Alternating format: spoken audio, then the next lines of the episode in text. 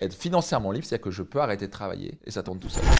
Le meilleur investissement, c'est quoi? C'est de l'immobilier C'est des placements financiers? Aujourd'hui, ce serait quoi ton conseil Alors, là-dessus? pour devenir financièrement libre, il nous faut un véhicule d'abord de création de revenus, de richesse. Donc, par exemple, le meilleur, bien sûr, c'est avoir une entreprise ou générer de l'argent en immobilier. Donc, il faut générer ce qu'on appelle euh, ben, du cash, de l'argent, euh, une différentielle. Et ensuite, ça a l'air bête, il faut commencer à dépenser moins que ce qu'on gagne. On peut pas commencer à devenir financièrement libre tant qu'on dépense pas moins ce qu'on gagne. Alors, ça a l'air stupide, mais 80% des gens, C'est et j'étais le premier, Il y a beaucoup d'endettement. on dépense plus que Ouais. ce qu'on gagne. Les banques adorent ça parce que ben, les banques gagnent sur les prêts, etc. Surtout la consommation qui facture avec des prêts complètement fous. C'est leur business. Mais par contre, pour investir dans l'immobilier, beaucoup de personnes sont obligées de faire des prêts. Alors ça, c'est un bon prêt. Il y a des C'est bonnes bon prêt. dettes et des mauvaises dettes. Ah. Les riches prennent des bonnes dettes pour s'enrichir Et les pauvres prennent des mauvaises dettes pour s'appauvrir. les crédits à la consommation, ce genre de choses. Un crédit à une voiture, ce qu'on appelle un passif, Ça n'a pas d'intérêt. ça ne nous rapporte pas d'argent. Non, non, ça en perd. Quand j'achète une voiture et je prends un prêt à la consommation là-dessus, je sors de l'argent de ma poche, plus je paye des intérêts. Je m'appauvris de moins en moins. Par contre, si je vais à la banque et je vais emprunter dans l'immobilier, ou je vais emprunter pour construire un business qui va me générer de l'argent, j'utilise un prêt. Bon, moi, j'ai pas utilisé de prêt pour démarrer mon business et j'ai jamais utilisé, mais on peut l'utiliser. Ouais.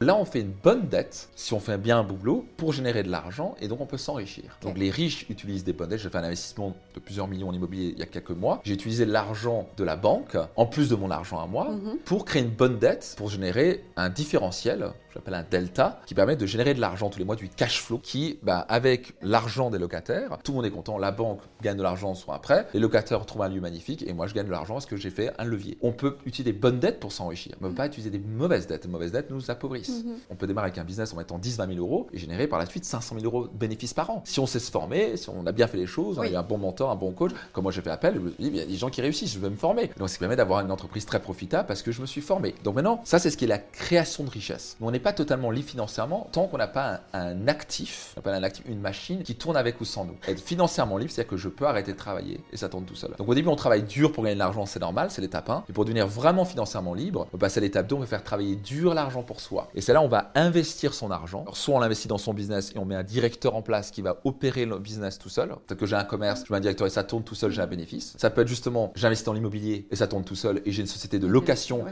qui gère locations gère toute seule. moi. Ça peut être investir dans les business des autres. Oui, des Par business exemple. Ça peut être investir en bourse si on sait ce qu'on fait, donc attention à ça, Oui. pas la bourse cotage Ouais, au ouais. feeling, on est d'accord. Puis il y a des investissements différents. Il y a vraiment des entreprises qui, offrent des, des deals très intéressants. Le plus on gagne de l'argent, le plus ces deals s'ouvrent, et le plus d'un coup on peut totalement générer du 10, 15, 20% d'intérêt par an. C'est totalement possible. Donc ça c'est important. Il faut déjà le décider, de s'engager pour devenir financièrement libre. L'étape suivante, c'est important de trouver un véhicule d'enrichissement qui va générer de l'argent, et ensuite utiliser une partie de cet argent pour l'investir et faire travailler dur l'argent pour soi. Oui, on laisse pas l'argent qui dort sur un livret A. On est d'accord Ah que ouais, les gens qui non. font ça, ne, ça ne sert strictement à Ah, rien. mais c'est pire, ils s'appauvrissent. Pendant qu'on enregistre cette, cette interview, on est du coup à 5% Ouais, d'inflation. C'est-à-dire que l'inflation, c'est que le coût de la vie augmente de 5%. C'est-à-dire que si on le laisse sur un livret à 1%, il faut s'imaginer, on met 100 000 euros sur un livret, on gagne 1000 euros par an. Oui, c'est rien. Mais l'inflation a été 5%, donc on a perdu 4 000 euros. Mm. Donc c'est ça qu'il faut comprendre. Parce que l'inflation, le coût, là, oui, c'est toujours 100 000 euros. Mais puisque le coût de la vie augmente, dans 20 ans avec l'inflation, 100 000 euros, ça vaut 40 000 On euros. aura perdu de l'argent. Eh oui. On est dans un système d'esclavagisme moderne avec l'inflation et la machine à imprimer les billets. Et le gouvernement français, européen et américain sont les maîtres à ça. Ils impriment les billets, mais le problème, c'est qu'il n'y a pas de création de richesse derrière. Donc, qu'est-ce qui se passe? Inflation. Les gens s'appauvrissent. Et c'est pour ça qu'il y a des gens dans la rue. Et c'est pour ça qu'il y aura des gros problèmes. Et c'est pour ça que j'ai une passion pour les gens. Mais pourquoi tu parles de ça? Parce que j'ai une passion et c'est les problématiques majeures de mes clients. Les deux problématiques majeures de mes clients, c'est confiance en soi. Et deux, je veux gagner plus d'argent, je veux devenir financièrement libre. Le problème, c'est qu'on leur apprend pas ça à l'école. Et avec le système actuel, ils vont finir dans la merde. Et ça me bouge le matin de me dire j'ai un devoir d'aider les gens à pas se retrouver à 70 ans avec une retraite misérable et à devoir travailler. Et ça va être malheureusement la destinée de millions de Français, de Suisses, de Belges, de- du monde entier, des gens qui seront obligés de travailler en disant est-ce qu'ils n'auront pas appris cette mécanique de dégager de l'argent, déjà créer de l'argent, puis ne pas tout dépenser, parce qu'on est une société de, où les gens dépensent tout, voire Ouais. plus, mais d'utiliser cet argent pour le placer. Et parce qu'ils savent pas, et parce qu'on leur enseigne pas ça. Donc on apprend ça dans mes séminaires et programmes, mais on n'apprend pas ça à l'école. D'aller voir un gestionnaire du patrimoine, par exemple. Euh, oui, alors attention, il y en a des bons, il y a des Ah bah, dauphins et des requins. On est d'accord. Un bon gestionnaire un bon patrimoine. gestionnaire du patrimoine aide beaucoup. Moi, je parle personnellement, mais on, peut aider. on en connaît des bons. Ça peut aider, ça peut conseiller Hmm. quand on ne sait absolument pas comment investir. Parce que là, ça peut être très peu concret pour des gens de comment j'investis dans l'immobilier. On a beaucoup de formations maintenant. Je suis libre financièrement dans l'immobilier. On en a vu beaucoup passer là-dessus. Il y a certes des formations très spécialisées, mais tout le monde n'a pas le temps, l'envie bon, envie si, mais en tout cas le temps de suivre toutes les formations Bien sûr, pas toutes, sur mais, tout le monde devrait se Quand former on dessus. travaille, on ne peut pas. Certaines personnes n'ont pas le temps, je pense. Dans ce cas, c'est pas une priorité pour eux. Donc dans ce cas, ils font. Alors, c'est peut-être pas une priorité, mais quand tu as des gens qui travaillent tous les jours, qui ont des enfants, une famille qui rentre le soir et qui doivent se taper aussi des formations pendant deux ou trois heures, mais, mais donc c'est pas une priorité je pense qu'il faut le faire.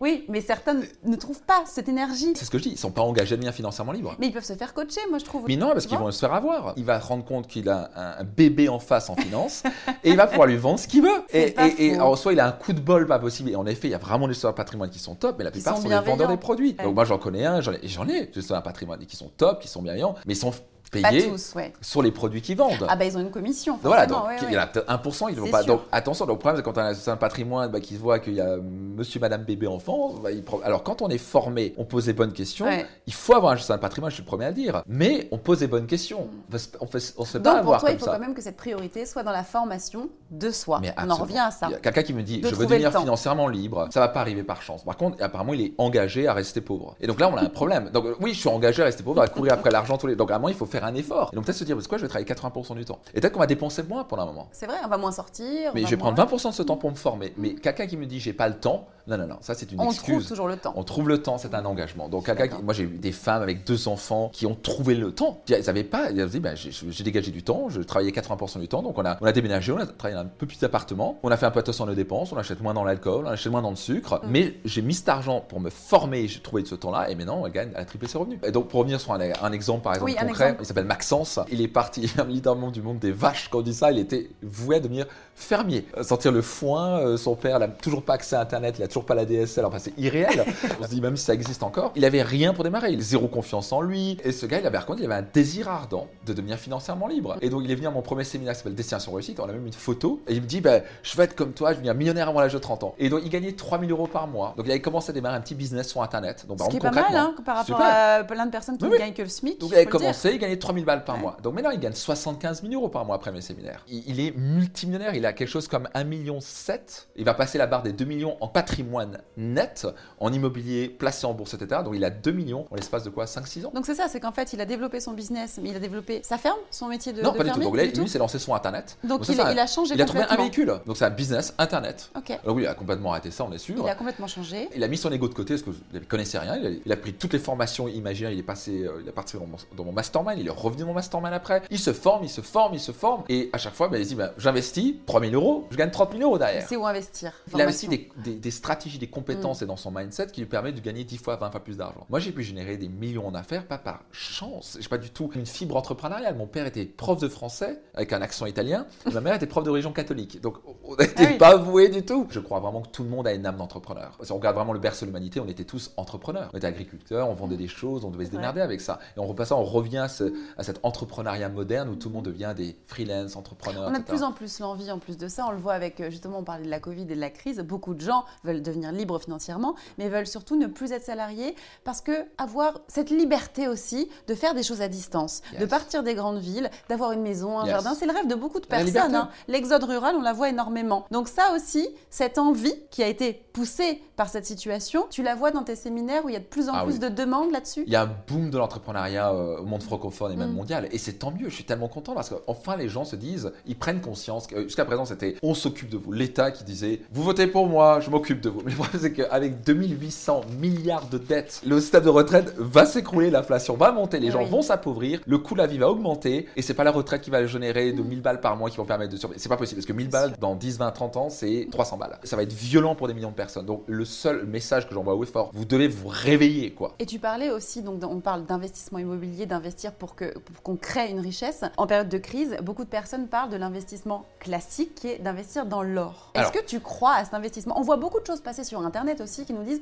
financièrement, maintenant je vais vous apprendre à comment investir dans l'or. Bing, ma formation coûte Voilà. 700 euros. Euh, Euh, on ça, en non. voit passer. hein. Non, surtout parce que pour investir en l'or, on s'inscrit sur un broker, on a besoin d'une formation pour ça. Je pense Euh, aussi. donc mais c'est bien de leur donc dire moi, j'ai un peu d'or en investissement financier, mais attention, c'est l'or ça monte et ça descend. Ça va souvent à l'inverse. Donc quand les actions montent, l'or a tendance à descendre. Quand les actions descendent, l'or a tendance à monter. Dans la période de Covid, c'est un petit peu monté tous les deux. Mais au passage, l'or en plus n'est plus indexé sur le dollar. Donc euh, oui, l'or c'est important d'en avoir, mais baser tous ces investissements là-dessus. Là-dessus et croire qu'on va devenir riche avec de l'or, là, c'est du délire. On cherche du coup à diversifier ses placements. Alors, ça, c'est vital. Mm. Mais pour ça, il faut d'abord qu'on gagne de l'argent. Et, pour beaucoup, bah, déjà, il doit passer l'étape 1. De créer son business. Ça peut être un business internet, on s'en fout. Mm-hmm. Euh, vendre online, avoir un site On a des marketplaces, etc., qui peuvent être facilement mis en place. coach. Moi, j'ai des coachs que j'ai formés qui gagnent 15 000 euros par mois. Ils gagnent plutôt bien leur vie, quoi. Ah ça explose. Ils ont des programmes en ligne, ils ont des mm. choses comme ça. On peut développer un commerce en ligne. Souvent, beaucoup d'entrepreneurs font l'erreur, c'est il faut juste une idée. Non, non, non. Il faut une idée, il faut surtout implémenter l'idée, il faut surtout se Il y a des règles, des lois, comme pour être heureux, il y a des lois pour réussir en business, mm-hmm. comme par exemple la gestion de son cash flow, les tableaux de bord, les KPI. Alors, si on ne comprend pas ce que c'est le mot KPI quand on est entrepreneur, on est en danger de mort. Et beaucoup d'entrepreneurs, c'est quoi KPI Ça s'appelle Key Performance Indicator, mm-hmm. c'est des indicateurs clés de performance. C'est comme si on pilotait un avion, euh, à quelle vitesse je vole, à quelle altitude je vole, mais souvent c'est pas ça. Donc on doit apprendre à piloter son business, apprendre à recruter des bonnes personnes, mm. avoir une culture d'entreprise, avoir une vision. C'est pas encore abonné, faites-le maintenant. Qui pourrait bénéficier de cet épisode? Soyez certain de le partager tout autour de vous. C'était Max Piccinini et je vous donne rendez-vous dans un prochain épisode de mon podcast Leader. Ciao les leaders